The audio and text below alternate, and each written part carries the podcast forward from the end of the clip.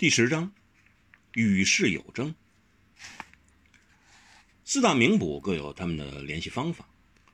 追命参与了制止破板门的私斗，冷血赶上了劝止仇视斋前的血战。征战一开，不易息止，但幸而还是能暂时停战。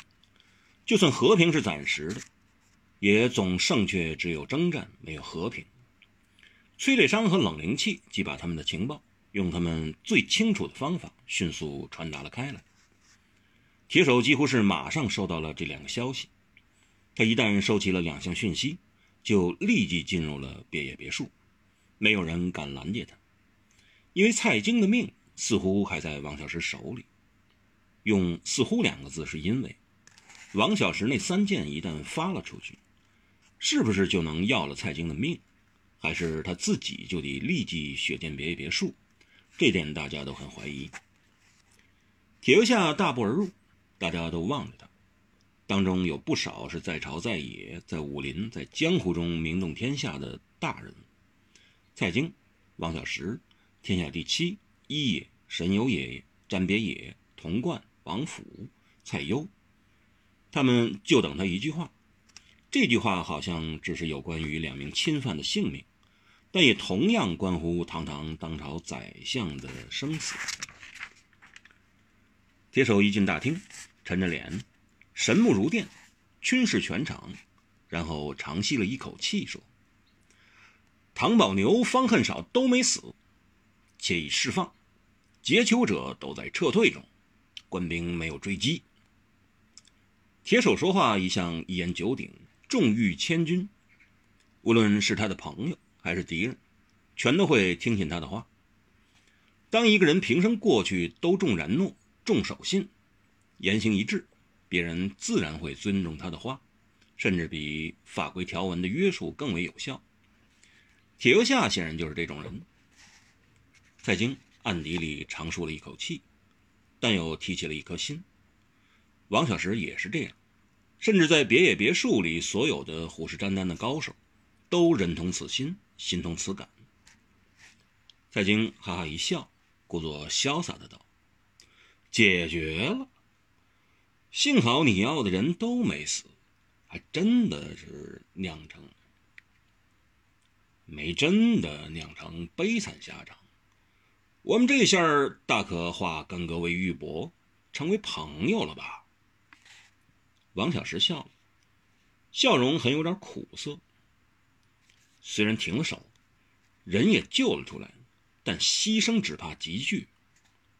王小石苦笑道：“蔡元长，你做的孽还不够深重吗？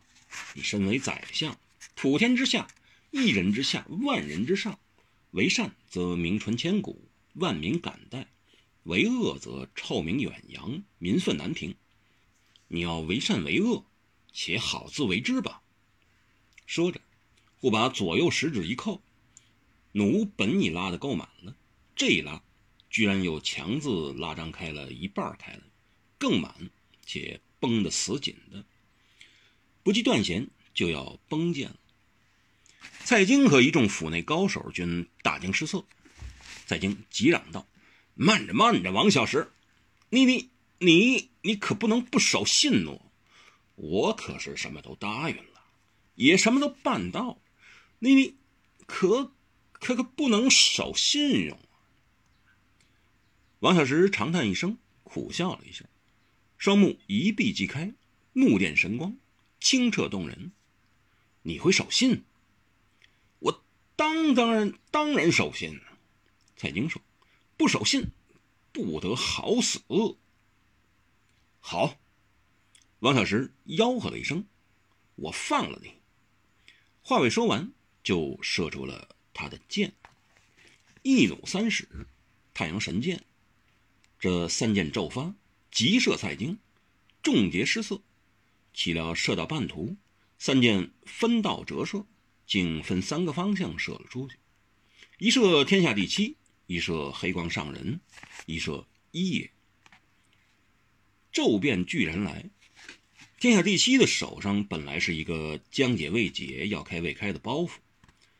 突然间，他手上变成了光芒万丈，就像千个太阳在手里。那一道剑芒，本如五阳当空飞射出来的金矢，一旦射入了天下第七手里的光芒中，就像消失了，不见了，既似同化，也似是根本融化。而黑光上人詹别野却整个人好像变成了一团黑气、妖气，他全身就像一条扭动的龙卷风，那光芒万丈的神剑。一旦射入这黑色地带，立即就失去了原来的光芒，失去了原先的威风，也失去了力量。夜则不然，他忽然仰天打了一个喷嚏，那一箭矢瞬间射到，他忽拔刀，刀长，那一把看似温柔多于凌厉、媚俗大于杀气的刀，一刀就斩断了剑。剑一断，就像一个急性的老虎。豁然失去了头，也就失去了生命，失去了力气。剑落于地，失去了杀伤力。王小石发出三箭，三箭都是射场中高手，但三箭都落了空，伤不了人，更杀不了人。但王小石的目的不是杀人伤人，而是阻人，阻止敌人截杀他。